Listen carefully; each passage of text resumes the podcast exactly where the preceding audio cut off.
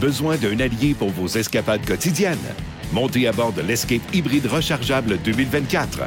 Louez-le pour 112 par semaine sur 60 mois et 0 d'acompte. Valeur au détail de 39 671 incluant 7 500 de subventions gouvernementales et une baisse de prix de 3 000 sur le PDSF. Offre valide jusqu'au 8 mai et du 24 au 31 mai 2024. Pour les détails, visitez votre détaillant Ford ou Ford.ca.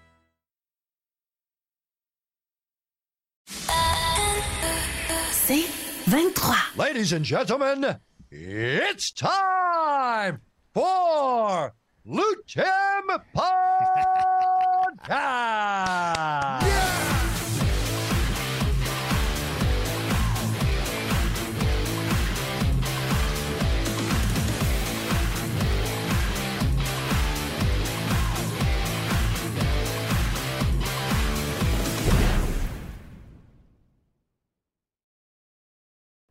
David Loison. Et Pat Côté pour l'ultime podcast, épisode 13. Salut mon Dave. 13. Oh, euh, oh, oh, on est jeudi 13. On est jeudi, Euh, on est à une journée d'être malchanceux. It's all good. It's all good. Merci d'être avec nous pour euh, un autre épisode. Cette semaine, on avait un, co- un conflit d'horaire avec, avec nos boss, avec les gars de la, les gars de la poche bleue. C'est, ils nous ont tassé de deux jours. Euh, j'espère que vous, avez, que vous nous suivez encore cette semaine pour cet épisode-là. Beaucoup de stock aujourd'hui sur l'émission. Évidemment, on va parler d'Olvio Ben Mercier, de sa victoire, de sa retraite, de qu'est-ce qui s'en vient pour lui. Beaucoup de, de- de nouvelles également sur euh, les arts martiaux mix. On va poser la question encore une fois. On a un invité quand même assez spécial. Pour vrai, Ouais, ben on oui. vous en avait parlé au début de la saison qu'on allait aller un peu dans- à gauche, à droite, dans le champ à gauche, peu importe. On veut parler à tout le monde qui sont euh, euh, impliqués dans les sports de combat de près ou de loin. Exactement. Directement ou indirectement, des gens impliqués dans le sport de combat. Il s'appelle Greg LaRosa. C'est quelqu'un que j'ai rencontré euh, dans une, euh, un événement de fitness à Los Angeles il y a quelques années, euh, un peu avant la, la pandémie. Puis j'ai moi, j'ai reconnu, je dis, Hey, c'est le bodyguard à Floyd Mayweather. Puis là, lui m'a reconnu aussi. Il a dit, Hey, David Loiseau. Là, on a parlé de combat, de boxe. Il est un fan de, de, de, de Georges Saint-Pierre, de Pat Côté et tout. Alors, euh, quand on a commencé le podcast, c'est un des gars que j'ai vraiment euh, voulu avoir euh, en entrevue sur le podcast parce qu'il il- il connaît le- les sports de combat. Il est tellement éduqué dans le monde du sport de, de combat. C'est quelqu'un que vous, vous allez l'aimer. Vous allez voir. Ah ben, je pense qu'il est là, il est avec nous, il est déjà euh, prêt pour cette entrevue. Greg, you there? Greg, oh, snap. Hey! What's up, guys? Greg La Rosa, what's up, my man? How you doing? Oh man, chilling, brother. How you guys doing? Great production. I love it. The whole entry, the whole everything. It's great. Yeah, man. Amazing. It. Buff, Buffer did a pretty good job. Yeah. That was a, that was a gift. That was an amazing gift that Yeah. did, No, did it's you guys. It's you guys. It's you guys. yeah, man. Greg, Greg, thanks for taking the time. Of you know, course, bro. You know, anything for you, brother. To, to join you. us. This is so dope. Of The course. background is insane. I love it. It's good. I'm in space. yeah. I feel like I'm in Amazing. space. hey, people Anyway. gonna ask you where where is he? Where is he? He's I'm somewhere. Space. He's in space, man. space. He's in space. You can't you can't say, man. Hey, first of all, welcome to our show. It's it's Thank it's you. amazing to have you, uh, and it's very different from our guests. Normally, we have guests, usually guests exactly, and that's that's it's all about about this, this, this podcast because we wanted to, to talk about all the all the uh, area of the of the fighting, the close and far or something like that, and you're right on the spot about you know being the bodyguard of Floyd Mayweather. That's kind of that's kind of crazy. First of all, how did, how did you get that job? Because you're, you're from Canada, from Toronto. How did you Yeah. get involved with, with Floyd and you know ask ask you to to get in his team and being his bodyguard now? Well, uh, one of my buddies was working for him um, just briefly, and then they needed extra guys one time out in Miami. It was after the whole T.I. thing. I don't know if you guys remember. He had an issue with T.I. at, at the at the time. So I went out to Miami. He called like maybe eight or nine other guys just to help out for the BET awards and stuff like that. And when I came back to Las Vegas, because I live in Vegas and so does he. So when I came back to Vegas, he asked me if I can stay with him out of all the people. So I guess he liked something I did, and he, he just he just bonded with me pretty quick. And then he gave me a, a load of money, and I said, "Where the hell else am I going to go?" so you so you're stuck. Like like like Yeah. he, he, he gave you the the load of money and you were like, let's That's go. Did It was tough. You know? And, and, and you know he's he's such a he's such a nice guy. I mean, David, you know, you met him, and he's Yeah. he's just such a good guy. He's so easy to get along with. Like what you see on TV and all that kind of stuff. It's it's it's it's his is his persona and character on TV. But like when I'm just chilling with him and it's him and I, like it's it's so different. He's like he's like one of He's- my best friends. He's low profile, huh? Like, like, like he's he's not. He- he, he- he- like, like what you see on TV is what you see on TV, but like behind the when the a cameras are off, man. yeah, It's- yeah, You know how to sell. You know, yeah, he's selling a fight for sure. it's so hard to explain. Like he's he's always told me, you know, Greg, no one wanted the villain role, so I'll choose it. Mm-hmm. All I had to do was not lose. That's it. Wow. So he chose the villain role. He didn't lose. Everyone paid to see him lose. All their money came to see him lose, mm-hmm. and he never lost. So they kept on paying, and he made over a billion dollars in the sport. And he, he just he did it right. I wanted to talk also about the work ethic, Floyd's work ethic. I, I, I my first God. time I saw Floyd train, you were there. We didn't know each other, but uh, and we didn't even introduce each other. We didn't get to meet. Yeah. But I went when he was in training camp for Maidana, the first or second fight for Maidana. Were you, were, you were I in the gym, right? Okay. I was. So I was there. I got to watch him train for two hours, and these two hours, it was like towards you know the end of my career, and they, they, they kind of. I was in shock. I was I was in shock because the whole time, the whole two hours, it's nonstop. He's Non- like like nonstop training, but also the mental game. He's looking in the mirror, affirmations nonstop, just telling himself how good he is, how hard he works, and he's putting in the work as well. And just Yep. nonstop, non he, he he barely took a second to take a little drink and then right back to work. It was it was life changing for me. It was it was a game changer. I was like, what the hell is this? Yeah. It was so Yeah. intense. You know, Yeah, so, talk, talk a little bit about because that was that was a Tuesday night, but he does Yeah. that every day. Drink He training camp. every- that was Tuesday camp, night. every day. Yep, every day. Doesn't matter who the opponent is. Takes him seriously. He fights like he, he trains like he's broke. There's no difference in, in, in what opponent he trains with. Um, well, I, I don't want to say that that there's no difference. There was a little bit of an edge when we fought against, I would say, um, Maidana the second time. There's a little bit of an edge when we fought against Pacquiao because you know you're going into a heavy, heavy fight. But um, this man takes no days off. And then you saw us train for two hours. After that, we might go shopping a little bit for like an hour. After that, he goes for another six to 10 mile run. And then he'll go home, he'll eat, he'll go for another run, and he'll call just me or something. Hey, Greg, I just want to run around my community a little bit. And I'll, I'll say, Floyd, aren't you tired? Like, what's, it's time to go to bed, man. He doesn't, he goes, no. He goes, whenever I'm sleeping, when everyone's sleeping and I'm working, I know I'm beat. I already beat them. I, li- I like you said that when we fought, when Yeah, we 'cause it- it's a team, it's yeah, a team exactly. Your relationship Oh, with, with Floyd, it's not just business. You know, we're cl- No, you're close. It's, it's not even business at all anymore. Mm. Like it's so much different. Like when he walks in the ring, I'm nervous, and I always tell it. Like when he's walking out there, I'm like, Floyd, are you nervous? And he says, No. He goes, I've been here so many times. I'm not. I said, Mm. Come on, champ, don't lie to me. He goes, Are you nervous? And I say, Are you nervous at all? And he said, No. I said, Then why the hell am I nervous? He goes, he goes What you nervous? for?" He goes, I'm going out there. I'm going to I'm going to smoke this guy. He goes, When the lights turn on, he goes, That's when I shine. He goes, I don't care what happens in the gym. He goes, When these lights turn on, he goes, I do not feel the pressure. He goes, I, I this Hmm. this is when it's my time to shine. Is when the lights turn hmm. on. So he's never nervous. I don't He's know. like control. It's just it's crazy because hmm. when you walk out, like you guys know, you've walked out to these arenas. I've never been in the ring where I'm actually fighting, but I've walked out, and just the the energy of the crowd is like it makes me like nervous. Like hmm. I'm like I'm not like I'm you know I'm not a fighter like like you guys in, in at that level at all. Um, but just walking out next to him, it's just a nerve wracking feeling that the crowd's either against you or they're for you. It's that energy. It's like, holy shit, you have to perform. You got no choice. You have nothing to hide behind. There's no there's no refuge to this feeling. It's you have to go out and perform. performing at that level. It's crazy, Crazy. man. Like like like the, the the arenas, the crowd, because a lot of people don't don't understand that someone like Floyd doesn't only have to prepare, train hard, and fight. He's got to prepare. He's got media work to do. He's got to deal with the fans. He's got to deal with with Exactly. the, the commission because he's the promoter. He's also the Yeah. promoter of the event. So it's like he's basically has the hat of the fighter and the you know the the, the promoter Right. hat. and doing that forever. Like, For, uh, yeah, yeah. Since he left Bob Arum, correct? One Since he left, yeah. since he left Top Rank.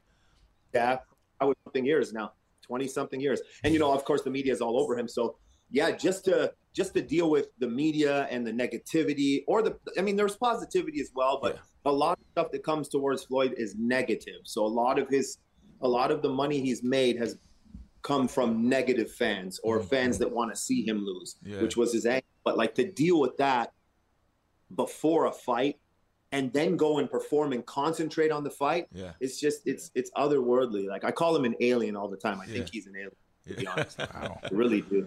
And it's and it's no bias either. Like it's just like I see him and I'm like, holy, it's it's crazy. Like you said. You, your name got out there a lot during the Conor versus uh, McGregor versus Floyd. Uh, uh, But before the before the fight, was it the promo tour? The, yeah, pro- the, the- the four, the four, the four press yeah, the four Yeah. press conferences. Yeah, Yes. Conor was talking a lot of smack. Like, Yeah, did, did. you like like how did your like your fan base grew? Like, and you played it well. Right. You Yeah, played it yeah. well. You're like, oh, he was, oh, he's a juice monkey, and then you're like, yeah, juice turkey, and you play with it, and and it worked in your favor because now it's Yeah. like everybody knows you. It's it's dope. It's dope, man. Yeah. I, honestly, I felt blessed when it was happening. I just I, I I kept on telling myself, I said, I have literally there's one person in the entire world who has the best seat in the house to the largest fight that's ever taken place, and that was me. I had the best seat in the house. So I can't like there's no way I'm gonna have any animosity towards Conor. He's a genius marketer. Um I was like he he got in my face and he told me um he said you're you're a juice monkey he told me i'm on juice and i said no never i said we can go backstage right now and take a USADA test me and you both and i said i'll bet you a hundred thousand dollars right now he, as soon as i said that he just he walked away i wasn't i wasn't hmm. like i wasn't scared of him i hmm. wasn't like i did it didn't bother me whatsoever i was just in the moment having a great time and it's like people are like they got they got on me after because floyd was the villain in the fight saying Yeah. oh you know you're uh, you're this you'll get your ass kicked and then it wasn't even about that for me. It was just hmm. about being in the moment. And I'm basically like, two people are at a house. You're watching a football game or a hockey game. I, I can speak hockey because we're Canadian. So we're watching a hockey game. One person's a Toronto Maple Leaf fan, and the other person's a Montreal Canadian fan, which I am, by the way. And um, another person's a Montreal Canadian fan, and they're just cheering for the team. They could be best friends, and they tell their buddy to go screw themselves. That's exactly how I felt in the moment. I'm just Okay. on my friend's side, and I was acting out like that way. I, I had no animosity towards him at all. I mean, but and then he had his whole yeah, but let's talk about that fight. Okay, me, I personally think that he went eighth round because Floyd wanted, you know, to make eight rounds. You know, did are you you, you were sur- surprised about you know counter performance about how he was in, in the ring and you know trying to you know exchange with with Floyd, but at the end of the day, you know, it's. Fuck! It's Floyd Mayweather. You It's know? Floyd. It, I mean, I mean, in my in mind, I was like, it's like, is, is there to to to sell the fight during the fight too? Yeah, yeah, yeah, yeah, And yeah. you know, it, it, this is my mind. I, you know, I don't know. I don't know the, the, the truth about that, but uh, I'm interested about about about your uh, your point on that. Well, that's why I'm here. I'll tell you the truth. About. Um, so, yeah, before the fight, you know, Floyd's like you said, Floyd's an entertainer. He's going to carry him a little bit. He's not going to get him out there the first or second round. And plus, you know, Conor's a bigger guy. He's long. He's hard to get in on. So you want to, and and he's used to fighting 25 minute rounds. Yeah. So if Floyd takes him the eighth or ninth, he hasn't been in those waters. So you take him, to, and Floyd, if you watch it, he pressured him. He just had his hands up and pressured him. So there was no risk whatsoever with Conor's punches. They they weren't hard because he doesn't know how to sit on his punches like a boxer per se. So none of those punches were really hard. Floyd never felt anything. just basically waited for him to gas out and then just pour it on. Smart thing. That's all. And he told me before the fight, he goes, Greg, bet, bet your house on it. I am knocking this man out because he said some he said some real um, disrespectful stuff that I won't Yeah. uh, say on here. He said real disrespectful stuff in Floyd's ear, uh, like some of the press conferences. But you know, again, heat of the moment. Floyd said, "I'm not worried about that." He goes, "I promise you, Greg. I promise you right now, I'm knocking this man out." He goes, "I'm gonna, sh- I, I'm gonna take him later rounds, but I'm gonna knock him out." Let's So talk- that's what he told me. Yeah. Let's let's talk about you because a lot of people don't understand that you know George St Pierre has a bodyguard. Floyd Mayweather, the best boxer of all time, he can't defend himself. Yeah. Why this guy need the bodyguard? Yeah, you know. yeah. So talk talk talk talk to us about about your job, about how important is your job exactly. Yeah, you have to be Uh, the bad guy. Yeah, yeah. George St. Pierre's bodyguard. I know him. Very nice guy. All right, super Um, nice guy. Eddie, of course, my Eddie. boy. very very nice man um so he he would say the same thing as me look at the end of the day these these fighters fight in the ring they're there not to fight on the street that's the goal is to not get in arguments on the street if they hit someone and they're sued for 200,000 2 million or 10 million dollars then it defeats the purpose of what they're doing so the point is i'm giving him space let me be the bad guy. Unfortunately, sometimes I got to be the bad guy because I have not a bad bone in my body.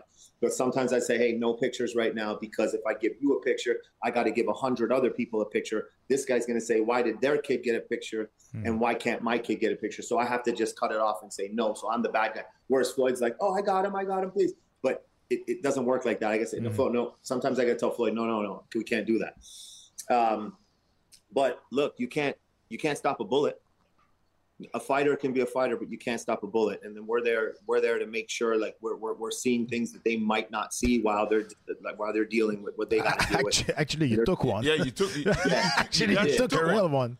Yeah, yeah, I did. So you know, coming from Canada, that kind of stuff is like not as common to us. And then I come to the United mm. States, I'm here getting drive-by shot at 12 times. I'm like, holy shit. So you you really realize what you sign up for when you when you do this job, and then when people say, "Look, why do they need a bodyguard?"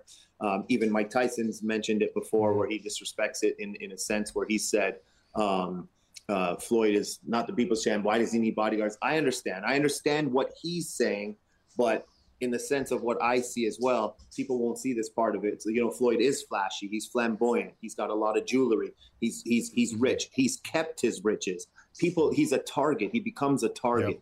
So yes, he does need security. And the first thing you should do, like for example, any human being on earth, your health is your wealth. You look after your health. So for Floyd Mayweather, his health is his wealth, and part of that is his security. So that's where we come in. Yeah, and just just to to to people understand that the, the interview uh, when we said that you took a bullet, it's in 2018. You took a Yeah. real bullet. You know, Yeah, he- yeah, yeah. Yes. there was like a, a in It car. or was a, it something was a like drive. that, It was a drive-by, a- correct? Drive-by. It, yeah. it was a drive-by shooting. We were on. We were turning left onto another street. We're in a caravan of three cars. Floyd was in the first two cars. I was in the luxury Sprinter, which they probably thought Floyd might have been in, and I was sitting in the seat that he would have been sitting in. We were literally pulling into our valet in Atlanta off of Peachtree, and these people were on an on another road. And I saw this in a video last time. Uh, sorry, not last time. I saw it afterwards. I saw it in a video because we didn't see these people. It was a total ambush. Nothing you can really do. Like if someone wants to just walk up and pull out a gun, hey, how are you? They can give you a high five and then pull out a gun the next the the next instance and kill you. Um, these people were on another street while we were on like going south, and they were going. I'm not exactly sure what direction, but they were going this way, and we're on this street, and they were shooting from that side. So by the time I looked at the video, I'm like, holy shit, these guys were shooting from another street and just emptied their whole um, whole uh, magazine into the into the side of the truck. Got, we got hit six times. Uh, they shot twelve times, and then one went into my leg. But I didn't even know I got shot. I thought it maybe was some debris or something because I didn't. It didn't hurt to be honest. Because I guess maybe the heat of the moment didn't hurt, and then um, But you never Um, said you never you never said to yourself that man I didn't sign for that Yeah, yeah, yeah, yeah. yeah. Yeah. or something like that. You know, it's so weird, guys. Mm-hmm. Um, uh, I, I think I've only said this on one interview before that um, when I did get shot, it was a sense of peace and calm that came over me. I don't know why. I don't. I I have no idea why. I guess maybe I don't know if it's a fight or flight thing. Some people Mm-hmm. have uh, thrown uh, thrown out like the thing of uh, it's your adrenaline, but I had no adrenaline. I was never calmer in my whole life. It's like you see people on the side of the road, like you see like shows of people on heroin or something. I swear I felt like that person. I was at peace. It was like Wow. I was I was okay, but I knew I was. I, it, it's like I knew I was going to be okay. I'm like, God, and I told everyone in the car. I said, guys, relax. It's okay. We can't see the person is. Just get me to the hospital because like my my leg was bleeding a lot, and then I had a hole in it, and they put the tourniquet, not a tourniquet. They ripped the shirt off, and then they tied it around my leg so that uh, so that I wouldn't bleed out. Um, I didn't know if it hit an artery at that point or not. So they had me lay down, put my leg up, and they were squeezing my leg. And I made a joke, and I just said, guys, the, the, the tourniquet hurts more than the bullet. I said, take this off. They said, no, no, leave it on. No. And they're like tightening. And I'm like, God damn.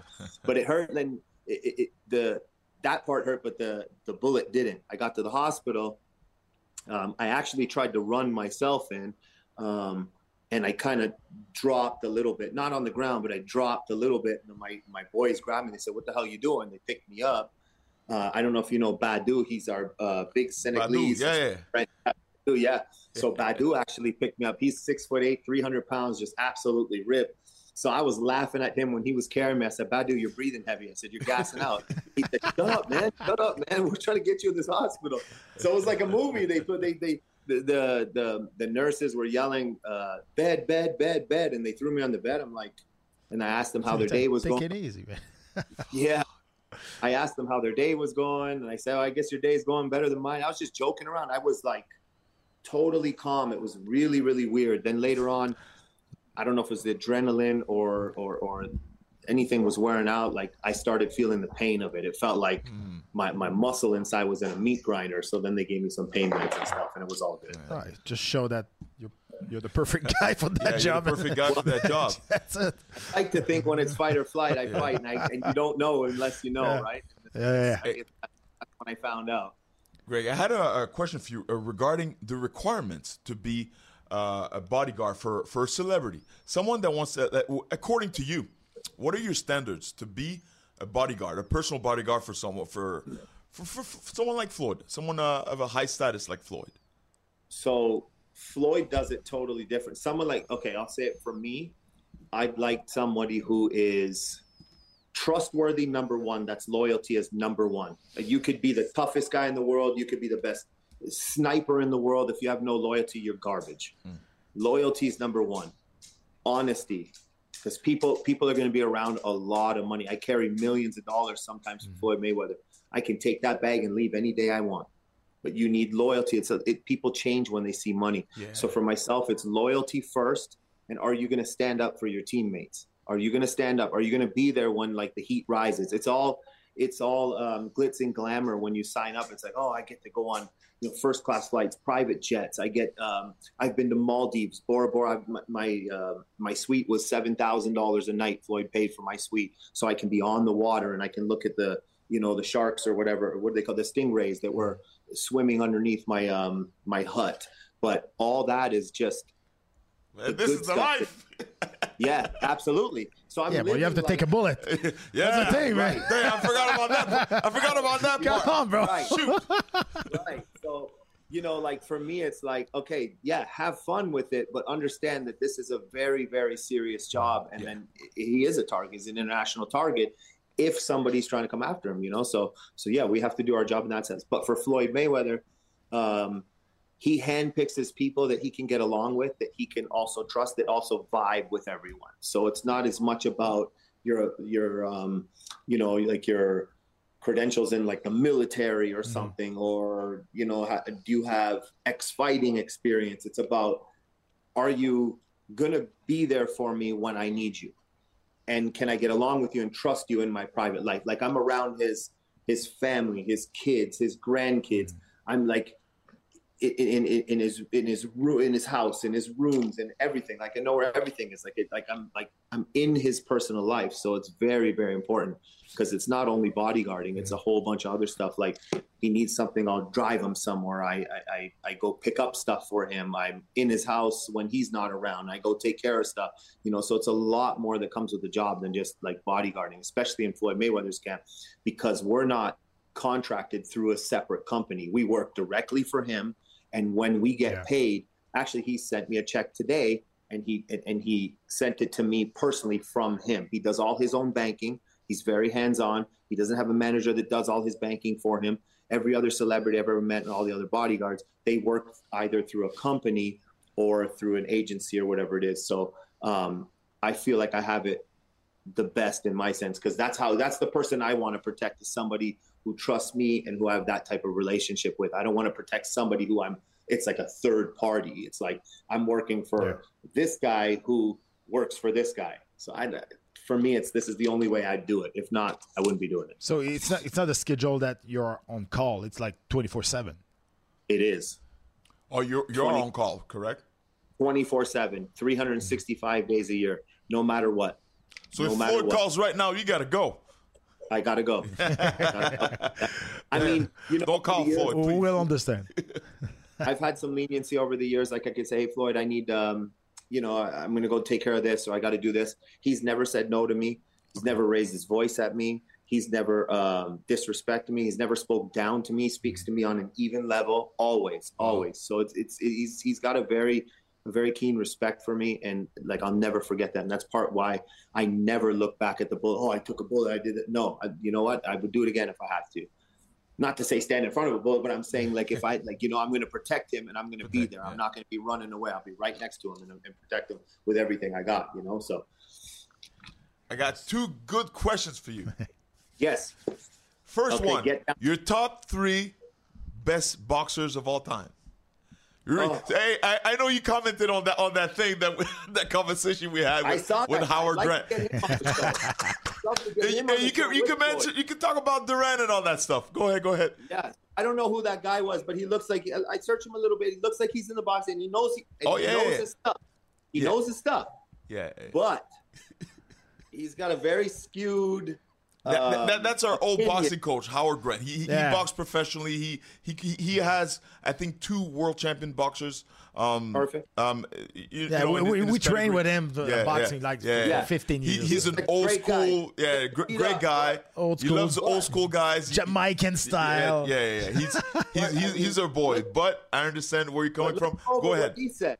Let's go over what he said. Let's go over what he said. Yeah, yeah. He said Duran, for example, would kick the shit out of Floyd at 135 pounds. Mm-hmm. Floyd's best division was 135. So now you're in now you're in his world. That's number one.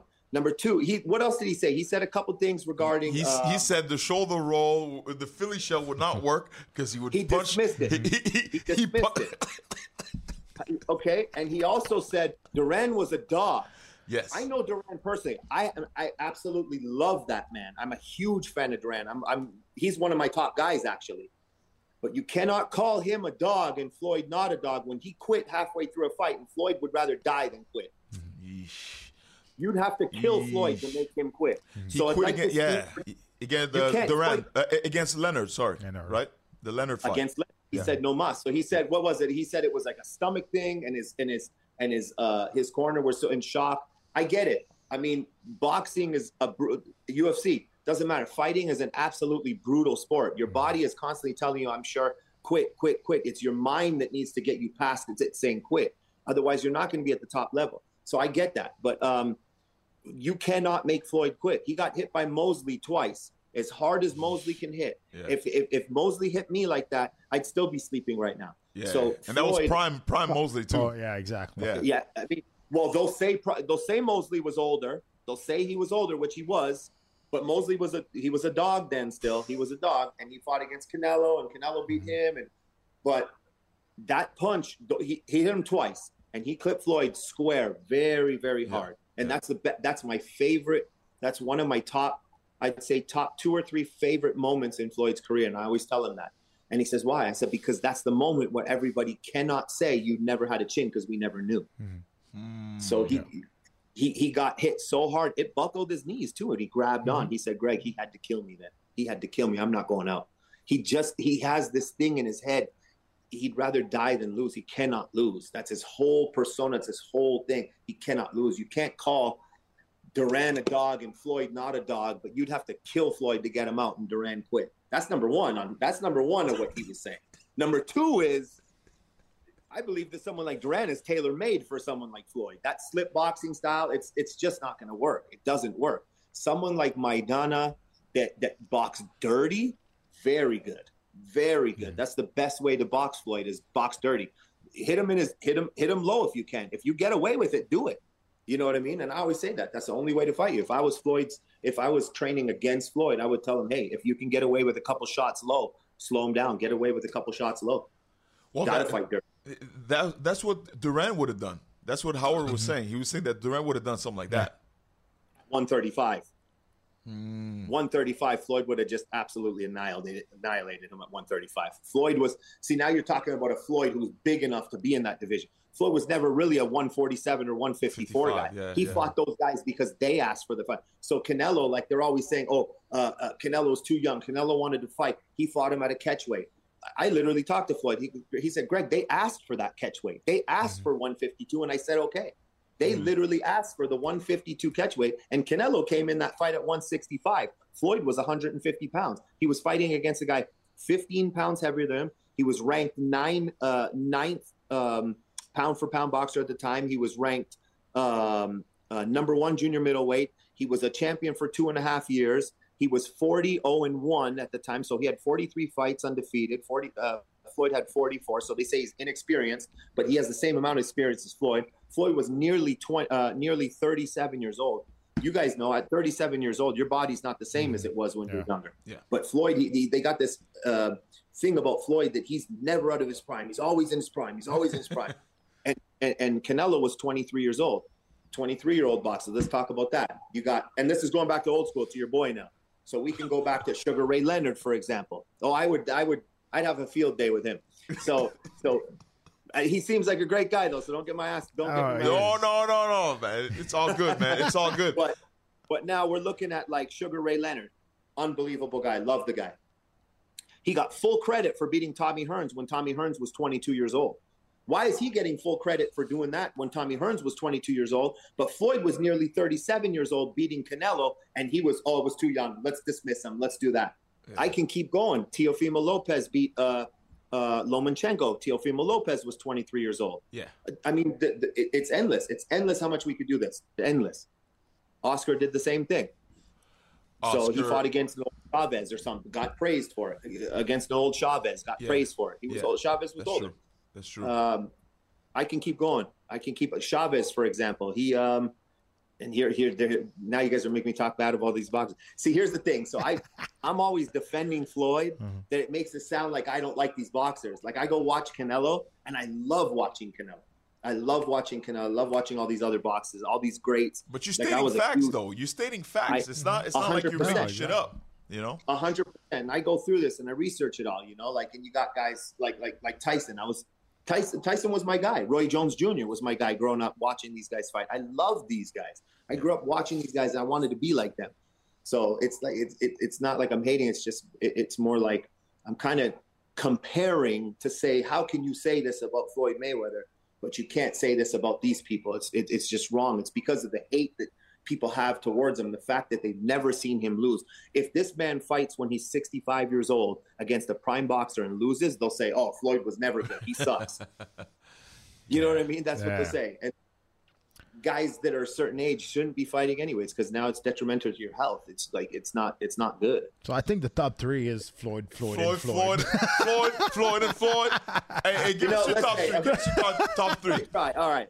Uh, my fa- my favorite are the best. I don't know. I think Lennox is probably the best heavyweight, Top three, I'd pound say- for pound. Pound for pound. pound for pound. I'll go with Floyd. Uh, maybe I'd, I'd probably put Lennox at. Uh, it's hard. That's so hard to have so many, so many because of how much I respect boxing, Yeah, how much yeah. I know these people, and respect them for the different. It's so hard. I'd have to say Lennox. Lennox is going to be up there because I think he was probably the best heavyweight of all time. Um, like Holyfield was also up there.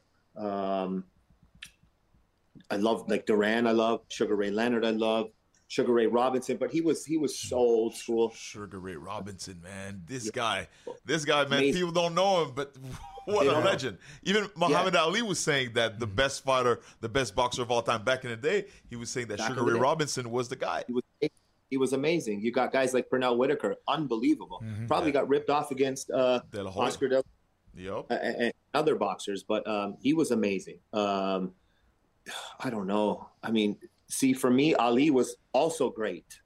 Of course.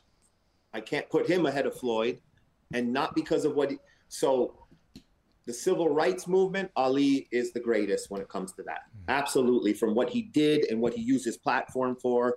Um, yes, absolutely. But you can't say his boxing career per se is better than Floyd's. He lost to a guy that only had six fights, mm-hmm. Spinks. Floyd would never lose to a guy who has six fights. So that's kind of like I say that once in a while, and people, oh, they hammer me. They hammer me. Yeah. So Yeah. never say that about, and I get it. It's a It's, Opinions. hard, It's opinions. it's hard to compare the era to The- the it's, era too, It's, yeah. it's, Correct. it's really hard, man. very hard. Yeah, Very just hard. look at But, just, you know, yeah, I- look, Fury. Fury just lost to a guy that had one, zero fights actually, right? Man, Don't start. ah, let's go, let's go. I can't argue Greg. with you. I cannot argue with you. See, I'm going to speak facts, and I'm also going to speak it on both sides. Hmm. Um, he he might have lost that fight. He might have lost that fight. It, it, it would put it this way: it was too close of a fight in order to say that he won because he should have just wiped him off the map. Like it shouldn't even have been close at all. Ngannou looked like he was very he was welcome in that in that ring. He was very well. He, he, he looked like a seasoned boxer. Yes. He looked very good. I think with a year of training, um, Ngannou makes a a splash in the heavyweight division. And if anyone's going to make a splash from UFC into a um, into a uh, in, in, into ge- in general, I think Ngannou hurt boxing. You heard the sport of boxing. Heard yeah. the sport. What, what do you think? sport. Yeah, I think boxing probably. I, pro- I don't know if I'll get in trouble for it. They probably took an L that night. They probably took a loss that night. Boxing in general. Yes, I I mean, agree. it's okay because because we've been taking L's for a while now. MMA versus boxing, we've been taking L's. So sometimes Yeah, once mean, in a but- while, once in a while, you guys got to take some too. Yeah, but you guys, you guys are taking the leap of faith for coming out into the to the boxing world. You know, Yes. like it, it it's a whole. Di- See, I've seen like I- I've trained some uh, jujitsu and I've done karate back in the day. Um, it, boxing is. A, I've never trained boxing, but I'm around it like crazy. Um, it's just so different. People don't understand how different it is. The way people they sit on their punches, the way they move, just the way their arm. Like it's so so different. Like Conor can knock someone out like a short punch. You can't you can't do that in in, in boxing. No, it's two just- different sports. Two different sports. Yeah, we, it's we always, different we always say that. It's two different sports. Yeah. A hundred But we've percent. had Four some, ounce we've gloves. had some people have success coming from boxing, like like Claressa Shields, for example. She went from boxing into uh, MMA, and she did well. She got a couple wins, right? I think. Um, but yeah, it's a little bit harder of a transition, I believe, to go from boxing to MMA because now you have zero training towards wrestling or any any kind of grappling arts, whereas you guys coming from MMA do have even let, let's just say it's even 50% against somebody who's at 100%. percent So at least you got 50% Yeah. instead of 100% against 0%. Yeah. So it they're interesting fights, especially if uh especially if a UFC guy or sorry, an MMA guy is a stand-up guy versus a boxer at the time. So it, they're pretty interesting. It's interesting to see. That's the same I- thing that like Wilder want to come in Yeah, MMA Wa- and fight uh, uh, Ngannou. Ngannou. Yeah. it's- Deontay Wilder wants to Yeah. fight Ngannou in uh, in the PFL in in MMA, and that I mean, a danger, this that's dangerous for his health. That's a dangerous it's, thing. ve- it's very dangerous. Um, he's got balls, uh, Yeah. and he's gonna sell. It's gonna sell. It's gonna sell. So Oh, these yeah. guys would ton of money if they do that. Yeah, it's it's definitely dangerous. Um, Ngannou's more of a stand-up striker. I think he stands up with them, maybe throws a few kicks, and then makes it interesting instead of just takes him down and just wrestles him the whole time. Can But- you, Oh, can, but can the you first confirm? leg kick he was received, man, with his tiny leg. Exactly. Can you confirm? I heard I heard um, Deontay Wilder walks around 215, 215, 220. I heard he's not that big of a heavyweight. yeah, he's not, he's not really that big. He's tall. His stature is very big. Yeah, Um, he walks around think probably- 220. Yeah, yeah, probably two. Yeah, two twenty, probably. Yep. Because Ngannou's Maybe. 265, solid. Yeah, that's a big boy. Yeah, I don't know if I want to take a leg kick from that. My All right. That would God. hurt. That would be bad. I have another one. Another question. Your top Please. three MMA. Your top because Okay. you're talk This- to this hey, talk to people, easier. man. You, you you're a big MMA fan. Like you know you know about me, George, uh, Pat, Cote, and all that. You're Canadian, so you know the Canadian Yeah, fighters, right? GSP is my num- GSP my number one. Yeah. and he's right up there with um with uh, uh Jon Jones. Love Jon Mm-hmm. Jones. Um, and then my third and fourth is a tie. It's David Loiseau and Patrick Hope. We'll take that. We'll take that. My Thank man, you. my man, Greg. hey, Greg, Oh. man, thank you so much for taking the time. Thank you, Of man. course. Thank you so much. man. And uh, do you still have, do you, do you still have time to play music? Play music. Yeah. You are you're not you know we're playing uh, saxophone or something like that when you were Oh, younger. yeah. I played saxophone for Yeah. like uh, 10 years throughout high school and stuff like that. I actually just recently rented a saxophone and got back into it a little Nice. bit. Um, so, yeah, that's, That's my good, little, man. little talent a little bit. But yeah, I enjoy that. And um, uh, I just don't have enough time to do Yeah. it. I'd love to uh, get back into uh Actually, I'm. I actually got mats um, sent to my house. I was going to start doing jujitsu again at the, at the house. Nice. Um, I'm friends with. Um, um, oh my God, he's going to get Mark Cerrone. Mhm. Unbelievable Yeah, yeah, guy. Right? Mark, Uh, Mark's my boy, Renzo Hey. Gracie black belt, man. That's my guy. talk to him all the time. Mark, When Mark say is the Mark, man. He's so he's nice, technical. man. He's such a nice guy. He literally he sent mass to me. He said, "Greg, we're gonna we're gonna come there. We'll roll around with you." I'm like, "Are you guys coming to beat me up or help me out?" he said, "No." and I met Renzo Gracie, and and, Wow. just the humbleness is it, it's it's it's so like it opens it opens up your whole mind. He's so ooh, sorry, my dog. Um, he's just such a humble, humble man. Like the guy can crack you in half, and Humble. he just treats you so humble. Character. Like he's, Yeah, he's, he's humble, but Uh, also man, he's got he's an encyclopedia of jujitsu. Like he he Yeah. knows, like he, he sees, he puts Yep. up videos sometimes, and he makes some complex stuff look so simple. Mark is Yes. amazing. If you check, Mark, if, you, yeah, if you guys are in, uh, it's it's in Naples, Naples, Florida. That's yeah, he school. just opened one. up. yeah, yeah, Yep. yeah. Go check him out. He's the man.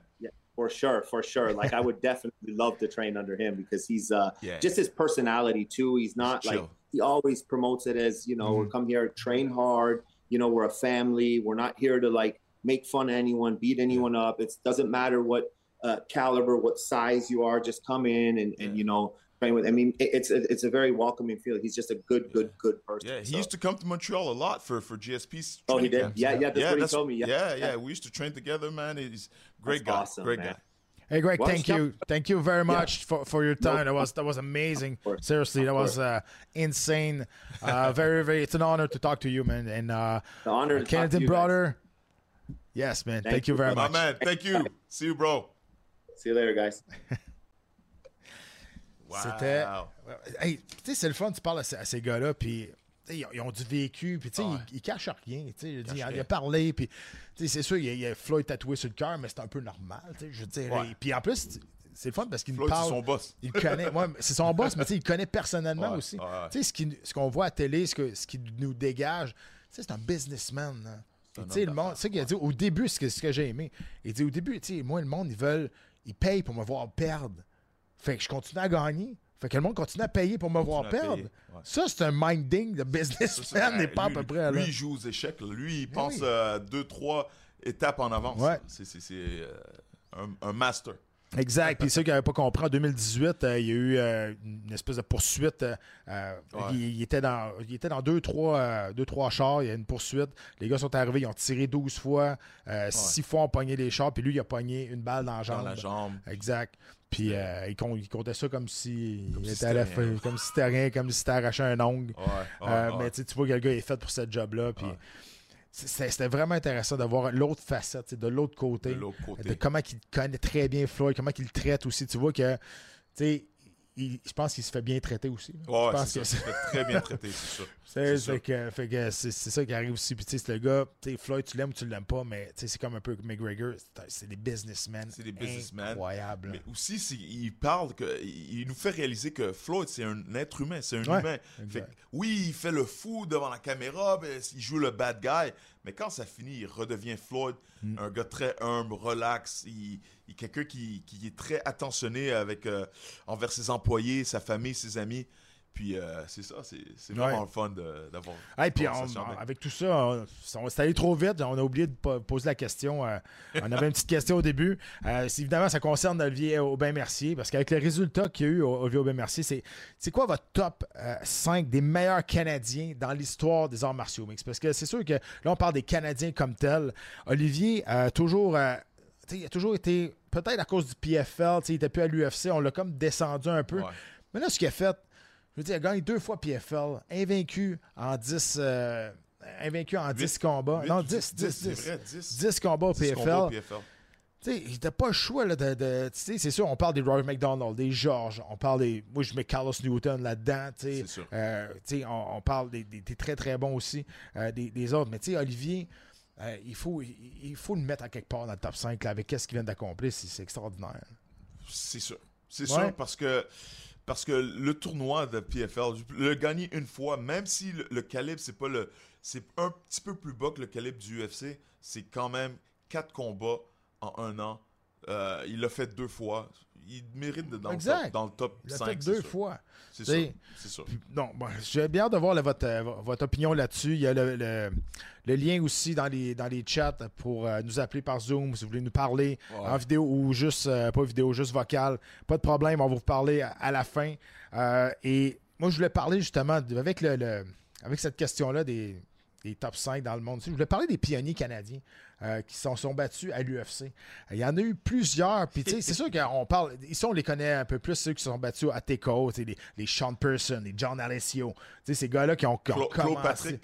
Claude Patrick, Ouais. euh, Jason Saint-Louis, que ben- que tu t'es déjà Oh, battu contre. Tu sais, ces gars-là. Mais les autres qui se sont battus à l'UFC. Je vais te poser une question. Probablement, tu le sais parce que tu as vu ma feuille tantôt. Euh, le premier Canadien qui s'est battu à l'UFC. Oh, ouais. Le premier Canadien, Ouais. Harold Howard. Vas-y, vas-y. We have this thing in Canada. If you're coming on, come on! Come on! 1994 à l'UFC 3 avec un style de Budoka. Oui, t'es arrivé là avec son style de Budoka. Il a gagné! Il a gagné. Son premier corps, il a fait. Après ça, il a perdu trois fois. Il a fini avec une fiche de, de- une fiche de 1 et 3. Il s'est rendu Mais- contre Royce? Il s'est battu contre Royce. Euh, faudrait, je, faudrait je voir la, la- la deuxième. Parce qu'en en, en 90, pas en 94, c'est en 99. Euh, en 99. Euh, 94, 99. En tout cas, peu importe, c'est UFC 3. Euh, il avait gagné son premier combat, il avait perdu le deuxième. Je me souviens plus si c'était contre. euh, ouais, je me souviens plus si c'était euh, contre, euh, contre Royce. Euh, mais peu importe. C'est le premier Canadien, c'est les poids lourds. Et l'autre que je pense aujourd'hui, et si, si vous suivez un peu l'histoire, aujourd'hui, il est un peu triste, je sais pas si tu l'as déjà vu aujourd'hui. là. Il y a quelques séquelles, malheureusement, ouais? mais Gary Oh. Goodridge. Gary Goodridge, qui, qui- qui- lui aussi, c'est un pionnier qui a fait. euh, qui a fait une, beaucoup de combats. Longue carrière. Il a fait des combats de K1, kickboxing aussi, UFC. Il a été au Pride au Japon. Euh, tu te souviens, tu as vu son combat contre Fedor, ouais. mon préféré? Pff, ça allait bien, puis après, ça a pas. Non, non, exact. Aujourd'hui, il, est tout pété. Là, puis euh, il, fait, il fait un peu pitié aujourd'hui, on va te le dire. Là, mais c'est un gars qui a marqué la route pour, Ouais. euh, pour, pour les autres là, par la suite. Là. Euh, un, un de mes anciens euh, adversaires, mon deuxième combat euh, à l'UFC, Joe Dorkson. Joe Dorson. Joe Dorkson, hein, Ouais, qui, s'est battu, s'est battu à Montréal ici, s'est battu à UCC. Ouais. UCC. UCC, euh, c'était à l'auditorium de Verdun. Oh, Joe Dorson, c'est vrai. Joe Dorkson que j'avais pété pendant deux rounds et demi. Puis après, il. Puis au troisième round, au milieu du, deuxième, du troisième round, j'ai fait une erreur de, je veux pas dire de débutant, mais d'inexpérience. Avait mis une poignée en arrière puis il m'avait choqué. Mais je pense, Ouais. puis tu sais, quand je me suis battu avec, il a fait de l'entrevue avec Joe Rogan après. Puis Joe Rogan posait des questions, puis lui, il voulait juste de la gomme. Il se souvient pas. Puis j'ai- j'y ai parlé après. Il dit, Oh. man, je me souviens pas, pas en tout d'avoir parlé à Joe Rogan, comment il était, était sonné. Hey, je l'avais cogné là, dans ce combat. Il était tombé une couple de fois. Je me Puis souviens, euh, j'étais dans le vestiaire. Je pense que Georges se battait contre Sean après. c'est UFC 100 52. Ouais, ouais. Ouais, ça se peut, ça. Ouais, j'étais dans le vestiaire, je me souviens, je regardais, ah ouais, Pat! Fuck! Ouais, ça allait bien. Ouais. Ça allait bien jusqu'à temps que ça allait plus bien. Evan Salavari. C'est un Canadien de Eh Vancouver. oui. Ah, Wow! Evan Ivan Sa- Salavari. Un middleweight, euh, un poids moyen. Puis il y avait une espèce de, de- de physique, un style Bizarre. Vraiment bizarre. Bizarre. là. Bizarre. Il y avait un style bizarre, un physique bizarre. Euh, Très bon sol. très bon. Très bon. Je me souviens Mm. parce qu'il il était dans une liste d'adversaires qu'on m'avait euh, proposé euh, quand j'allais au UFC. C'est un des gars que j'ai failli me battre contre. Ouais. Ivan Salavari. Je me souviens, moi, je l'avais rencontré. La première Fight Night, je m'étais battu contre Chris Lieben. Le premier, premier Fight Night, lui, s'était battu contre Rich Franklin. Il avait pensé à ça de, de, de, de- de le péter, honnêtement. gagner, ah ouais, ouais, exact. Puis il s'était fait passer une clé de bras. Euh, euh, et, et- et pour- à mon avis, un qui est un de mes combattants préférés dans le temps, euh, le premier champion canadien de l'UFC. ça s'était passé le l'UFC 31. Le UFC 31 exactement. Carlos Newton. Ouais, ouais, ouais, ouais. Carlos Newton, je trouve, c'est ça a été le premier, je pense, le premier combattant je- vraiment complet, un des premiers complets, Ah, comme complet, tel, avec une shape de feu, on se le. Ouais. Mais il était bon debout, il était explosif, il était bon au sol, il avait un- une bonne lutte. Il était pas unidimensionnel. Il a battu pour la ceinture, c'était Pat Miletich, c'est ça? Ouais, Il a exact. battu Pat- Pat, Miletich. Eh, ça fait longtemps, ça. Ouais. Puis il a perdu son titre contre Matthews, Matthews, mais dans un, un slam. Et Hughes aussi était slammé. Là. Ouais, les deux étaient out. C'est vrai, c'est vrai, c'était comme un double knockout. Oui, il l'a pris en, Ouais. en triangle. Ouais. Hughes, avec toute sa force naturelle, l'a levé d'un Puis il l'a slamé à terre. Puis là, il l'a- c'est comme la powerbomb de Ricardo Rona. Sauf qu'en Ouais. le slammant à terre, Hughes il s'est sonné en même temps. Puis parce que c'était lui qui sur, était sur le dessus, l'arbitre a dit non, c'est toi qui as gagné. Il a regardé son coin. OK, là, il est parti. Il, il savait pas. Mais c'est parce que lui, il était sur le dessus. C'est pour ça qu'ils ont donné Ouais. Wow.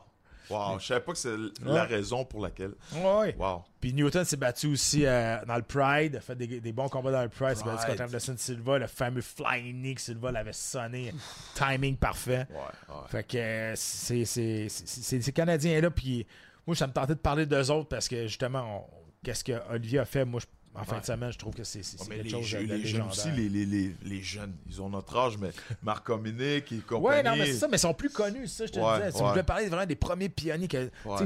Pas sûr qu'à moins que tu sois vraiment, vraiment euh, connaisseur là, avec tes, tes combattants canadiens, là, Ouais. des Evan Salavery puis des Harold, euh, Harold Howard, là, Ouais. pas sûr qu'il y en a qui Harold. connaissent beaucoup ça ici. Là. Yeah, mais euh, tant mieux si vous les connaissez. Mais je veux dire, ces gars-là étaient là quand on a commencé, puis on les regardait, puis Ouais, tu sais, ouais.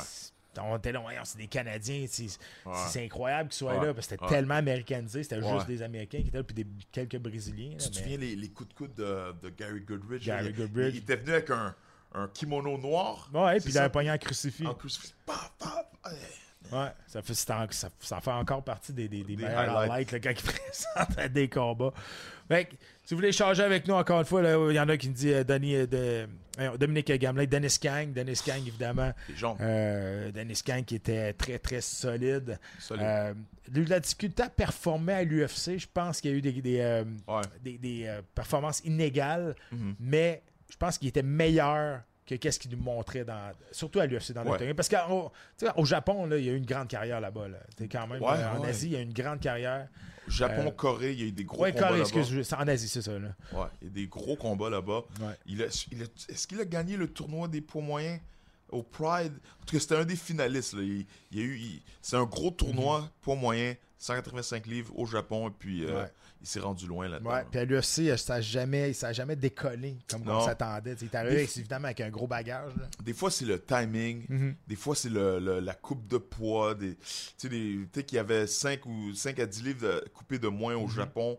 Il y a plein de détails. Des fois, c'est le timing. Des fois, c'est l'adversaire. On- Tu sais, tes premiers combats au UFC, t'as pas eu les adversaires parfaits pour Non. toi. Tu sais, des fois, le matchmaking est pas bon. C'est des gars qui, qui ils Des ont fois, 6 c'est- par 7 c'est pour ça, te c'est battre. une question de détail. Tu sais, comme Joe Darkson, c'était mon premier combat à 185 livres. Je l'ai pété pendant. Mm, mm. euh, Je l'ai pété pendant 12 minutes. là, Ouais, pendant ouais. trois, deux rounds et demi. Puis là, il m'a pogné. Contre Chris Liebent, ça, c'est- si le combat avait eu lieu Ouais. à Montréal, je pense que j'aurais gagné. Mais Par ça s'est terminé par décision partagée. fait que là, t'es là, ah, t'es à ça des Ouais. fois. Mais, euh, mais, mais c'est ça, c'est la beauté de- du sport. hein. Le C'est- sport. C'est de même, c'est de même, ça marche. Les arts martiaux mix. Euh, on va revenir, à- on va reparler avec euh, d'Olivier tantôt dans, dans l'actualité, mais pour l'instant, on présente le clip technique de la semaine. Les fameux coups de coude de mon chum David dans la garde. Quand on est dans la garde de notre adversaire en MMA, c'est la manière qu'on frappe, c'est très méthodique. On peut pas juste se permettre de lancer des coups euh, à l'aveuglette. Faut être très stratégique, surtout euh, à un haut niveau. ok? Alors, je suis dans la garde de Patrick. Je dois contrôler ses biceps. ok? Je reste à l'intérieur. Il faut toujours avoir le inside control. Là, en ce moment, c'est lui qui a le contrôle de l'intérieur. Alors, c'est lui qui me qui neutralise mes attaques. Alors, important. Alors, si, si il neutralise un de mes bras, je veux reprendre l'intérieur et regarder maintenant les coudes. Je tourne mes euh, jointures vers moi, vers ma poitrine, et le coude descend vers le visage. Le, euh, coude, quand je l'ai lancé dans mes combats, moi, dès que ça touchait la tête, c'était bien. Ça peut, ça couper la joue, le nez, ça peut casser le nez, ça peut couper le, front ou le menton. Tu peux gagner par KO avec un, coude sur le menton. Alors, souvent, ce que je faisais, c'est je contrôlais les biceps, je me battais pour avoir le contrôle de l'intérieur. Une fois, deux fois, vas-y encore, deux fois, ok. Et il pense que je veux juste contrôler l'intérieur, mais pendant qu'on se bat pour avoir le contrôle de l'intérieur, je glisse un coup de coude. Ok. Alors une dernière fois, je dis à l'intérieur, je contrôle, je contrôle. Boum Coup de coude de la garde fermée. Très violent. Très violent. Très Et violent. à ne pas essayer à la maison. Do not try this at home. Do not try this at home. Ah Non, il est des- très violent. Très violent. Très violent. Très violent. C'est parfait. Hey, merci, euh, Dave. On est rendu au segment Paris de la semaine, euh, présenté par euh, Sport Interaction.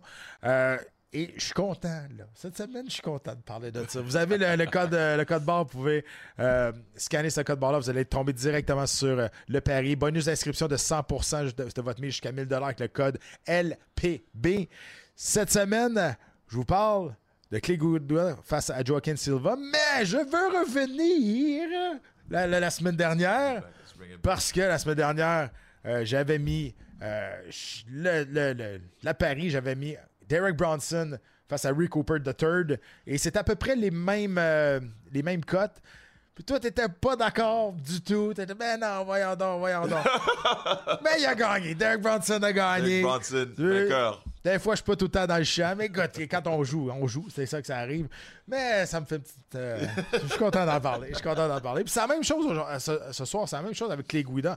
Clay Guida, moi, j'ai de la misère à miser contre des vétérans comme ça, qui ont tout vu passer. Ouais, ouais. Euh, je trouve qu'il est, très négligé. Oui, c'est vrai, Joaquin Silva, c'est la nouvelle garde qui arrive, c'est la nouvelle era, la nouvelle époque. Euh, très bon partout. Plus un combattant, je te dirais, euh, de, de debout, de Muay Thai, très solide debout. Guida, c'est- c'est- il est dur à toucher. Il arrête jamais. Il- Dur à toucher, dur à assommer. Exactement. OK. Fait- Vida, Tu sais, Il y, y en a- il y a- il y avait quelques, quelques bons paris cette semaine sur cette carte-là qui va se passer en fin de semaine euh, euh, sur les ondes de RDS2. On revient euh, après deux semaines de, de- repos. Euh, donc, Clay Guida, moi je vous dis, c'est un bon bet pour euh, ce week-end. On joue encore une fois de façon responsable. Pas- la semaine passée, j'ai gagné. Ça arrive pas tout le temps. Ben, j'ai gagné. J'avais le bon bet. Clay Guida, je vous dis, un, un vétéran, c'est, tu vas pas contre ça. Tu vas pas Non, contre ça. non, non, non, je suis avec toi. Pour ce- cette semaine, ouais, c'est Guida, ça vaut la peine. C'est un, un guerrier, il va toujours à la guerre, il, il est prêt. il- comme tu as dit tout à l'heure, il, il a tout vu. Il a tout vu, il a vu Hey. tous les styles. Euh, Il n'y a rien qui va le surprendre cette soirée-là, alors, why not? Why not? Exact. Hey, on revient à parler pour euh, de Olivier. Écoute, on revient encore sur sa victoire 10-0 à PFL, invaincu depuis qu'il est arrivé dans l'organisation. Gagne une deuxième saison de suite, euh, va chercher un deuxième million, reste champion, défend sa ceinture. Malgré que cette saison, on a mis beaucoup de promotion sur Shane Burgos. On a mis Shane Burgos face à Olivier en partant. Euh, moi, Ouais. en tout cas, Olivier, il le dira pas parce que je pense que c'est bien fait de traiter par PFL. Moi, je trouve qu'on a manqué beaucoup de respect à Olivier du côté de la PFL. On a, des fois, il était même pas sur le poster, c'est lui qui se battait, c'est lui le champion, puis il y avait juste Shane Burgos un peu partout. Olivier a fait des jokes avec ça, il a fait des, il, il a fait des photoshoots, des, des Photoshop avec les. les- Tu sais, il est bon joueur, Ouais. sauf que euh, ce qu'il a fait, honnêtement, puis là, il y en a qui vont dire, Ouais, c'est au PFL, le- sais, la- la- peut-être que la, la- la- la- la compétition est moins forte.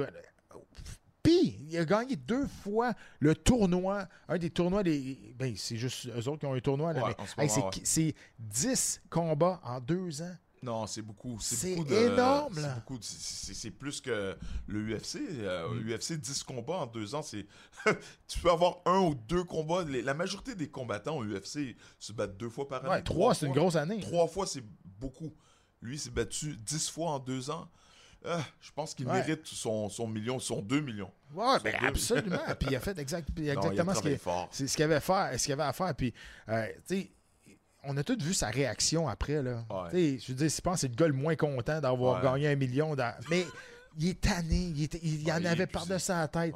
Puis il nous en avait parlé aussi en entrevue quand on l'a eu. Puis là, ça s'est confirmé. Je veux dire, il a fait beaucoup d'entrevues. Puis, ah, je ferme pas la porte. Mais là, il a fait, un- il, a, il a fait ses réseaux sociaux. Il a dit c'est là, j'accroche mes gants. Je suis tanné. Euh, je veux dire, quand la passion est plus là, puis quand tu y vas de reculons, c'est c'est trop C'est dangereux. trop dangereux comme sport. Pour y aller, Exactement, euh, pour pour y y aller. aller en hésitant, là, non, non, non. Il fait, il- je pense que c'est la bonne décision qu'il prend. Mm. Et puis c'est aussi à cause d'une accumulation de camps d'entraînement, des coups à la tête, des combats, le Sacrifices. stress, les sacrifices, exactement les sacrifices. Pendant notre carrière, combien de de- de- d'anniversaires, de, mariages qu'on a ratés de- euh, pendant notre carrière, quand, quand tu es en camp d'entraînement, Puis on se battait deux fois par, par année. Exactement, on se battait pas souvent. On se battait pas souvent. Exact. On a raté beaucoup de. On a fait beaucoup de sacrifices pour pouvoir réussir en tant que combattant professionnel. Alors, Olivier, il a fait ce qu'il avait à faire, puis Ouais, je le exact. comprends à 100%. Tu sais, Il a dit Moi, j'ai hâte de retrouver ma famille, j'ai hâte d'aller voir Mm. mes parents. Mm. Hey, je veux dire, c'est Ouais. assez noble. Puis, Ouais. Honnêtement, là, je pense qu'il a fait. euh, il a fait exactement ce qu'il avait à faire. Euh, il y a Steven Terrien qui dit deux saisons de suite à PFL, ça brûle un gars. Toujours en camp d'entraînement, plusieurs coupes de poids, pas de vacances. Exact. Écoute, je peux Exact. pas rien dire de plus. C'est exactement, ça, Steven. Exactement ça. Puis tu sais, gagner deux fois le tournoi avec des gars comme qui, qui arrivent, des gars comme Shane Burgos qui, qui- qui est du calibre. Il est pas parti de l'UFC parce qu'il s'est fait mettre dehors. là. Non, juste non. parce que lui a décidé de pas signer parce que l'UFC voulait le garder. Fait que, tu sais, je comprends que tu regardes, en général, c'est vrai que le PFL, tu regardes les combattants, c'est peut-être un peu moins de, ca- de- de gros calibre, mais l'exploit qui a été fait de gagner deux fois la saison de suite, c'est Ça, pas c'est hein. C'est le premier qui. qui- Ouais. Exactement. Donc, euh, chapeau à Olivier, puis euh, du bon repos, puis je suis content que. Ah ouais, ben ouais. sais-tu quoi, là? Il, il passe partout, là. Tu il est passé même à Penelope McQuaid. Qu'est-ce que tu fais là? Mais je suis content. Je suis content que finalement, ce sport-là se- se- s'adoucisse aux yeux du monde avec Ouais. des gars qui sont capables de parler devant la caméra, comme Ouais. Olivier, qui est un Ouais. personnage qui, qui a une personnalité incroyable, qui est capable d'aller dans tous les shows, pas juste des, des- des shows de sport, mais des shows de, de culturels, capable de parler de ça, puis de s'exprimer, puis de dire Hey, ce gars-là frappe des gars dans la face, mais crème, il est capable de parler pareil. C'est pas un cave parce qu'il fait ça, tu sais. C'est- Mais je trouve ça bien, moi. je trouve ça non, le fun, non, enfin, que le fun, ah, on se réveille un peu, puis on dit OK, C'est des regarde, athlètes. Ces gars-là sont des athlètes. C'est des, des, des gars qui savent parler, qui, qui sont civilisés. Mm. Pendant tellement longtemps, on nous voyait comme des, des, des, des barbares. Non, on est des athlètes. Exact. le ils changent le sport, ils changent la, la manière que les gens voient le sport, puis c'est c'est excellent. Puis pendant longtemps, là, les, les médias étaient bien contents de dire que Georges Saint-Pierre était le.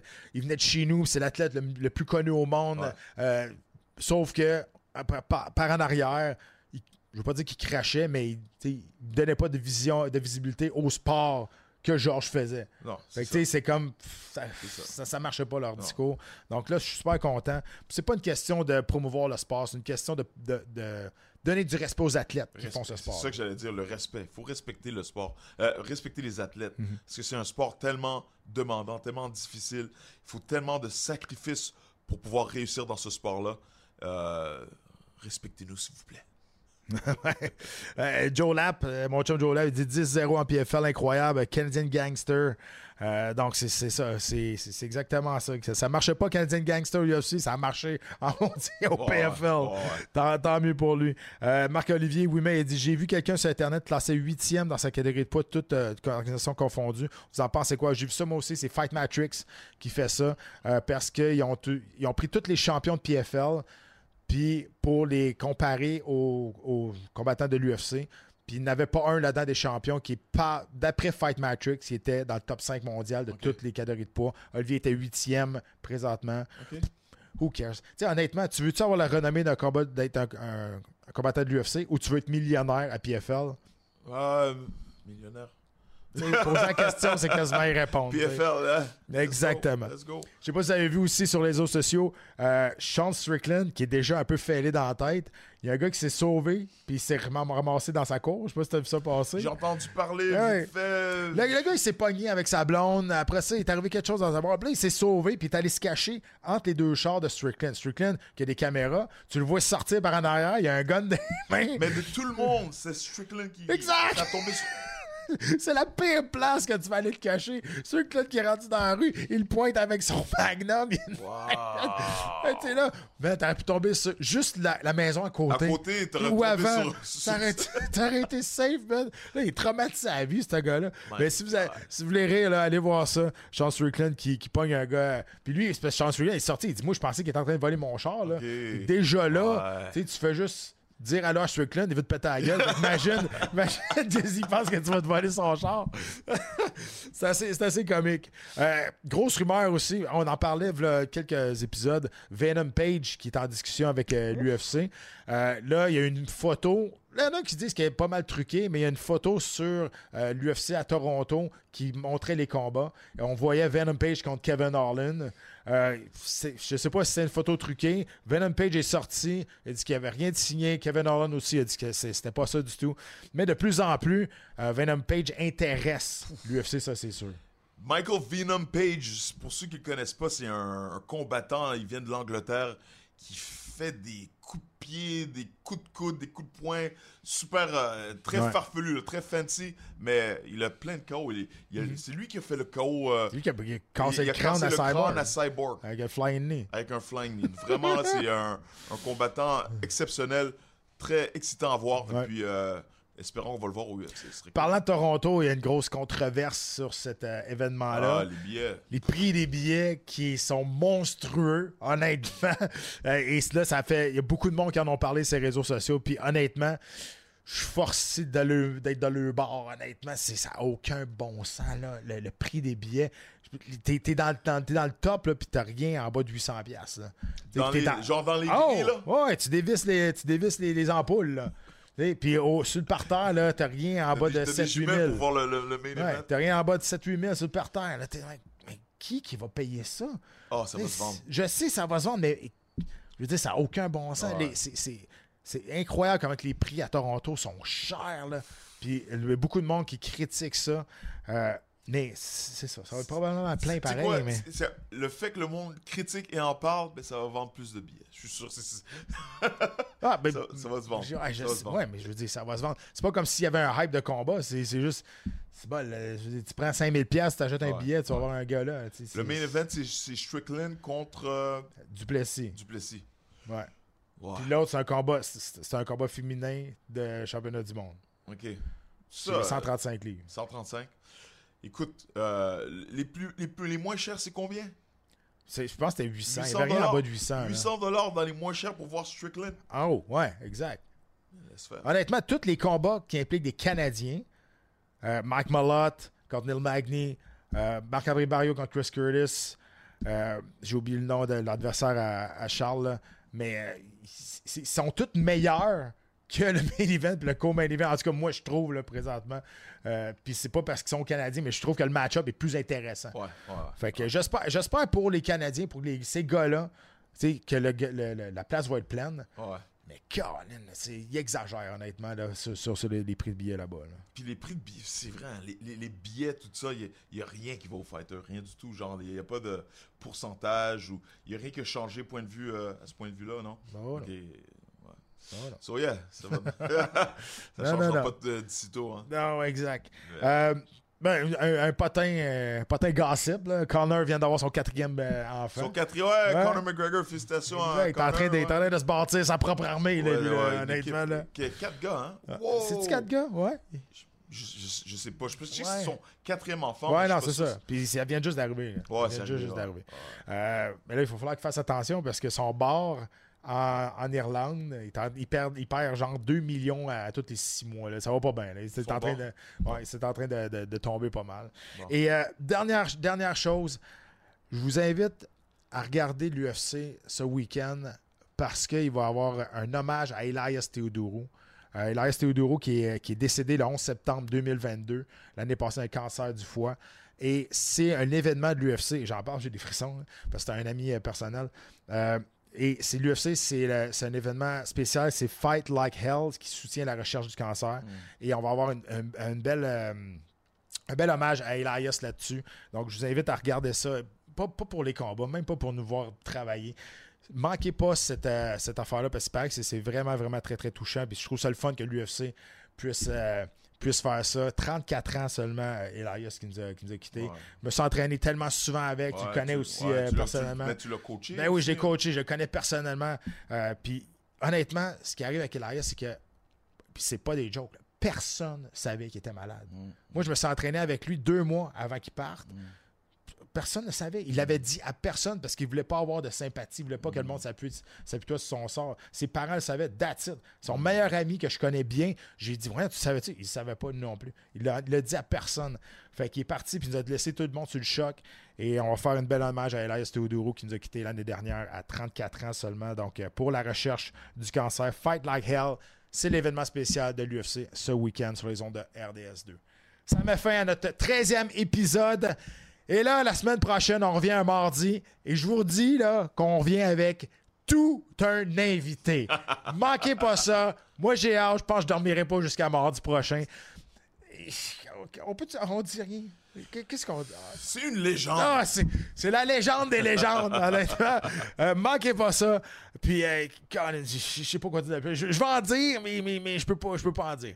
Euh, donc, euh, merci, merci à toute l'équipe qui nous a mis encore euh, l'émission sur, euh, sur le web, un petit peu partout. Euh, merci à Simon qui est en arrière. Simon, les gars, Maxime, Maxime, Guillaume, Vicky, Lou-Philippe, Julia. Il y, a une, il y a une belle équipe en arrière de ça. Merci à nos invités. Merci de à nous suivre aussi. Je comprends des fois, l'horaire fait qu'on on se déplace, mais on va rester le plus souvent possible le mardi. Pat, on va-tu le dire? On va le dire. On va faire un peu de promo pour que les gens, les gens y embarquent. OK. On. Randy, The Natural Couture. Randy Couture qui va être avec nous mardi prochain. Donc, euh, manquez pas ça. Parlez-en à vos amis, parlez-en à vos chums, à vos blondes. Soyez là mardi prochain avec nous.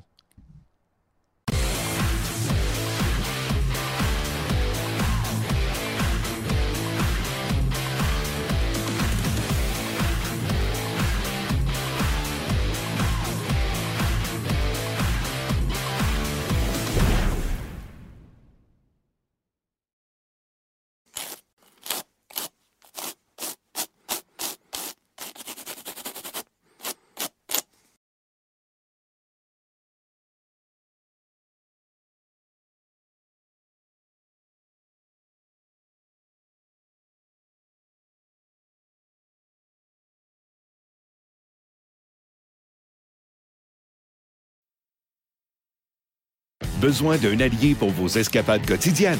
Montez à bord de l'Escape hybride rechargeable 2024. Louez-le pour 112 par semaine sur 60 mois et 0 d'acompte. Valeur au détail de 39 671 incluant 7 500 de subventions gouvernementales et une baisse de prix de 3 000 sur le PDSF. Offre valide jusqu'au 8 mai et du 24 au 31 mai 2024. Pour les détails, visitez votre détaillant Ford ou Ford.ca.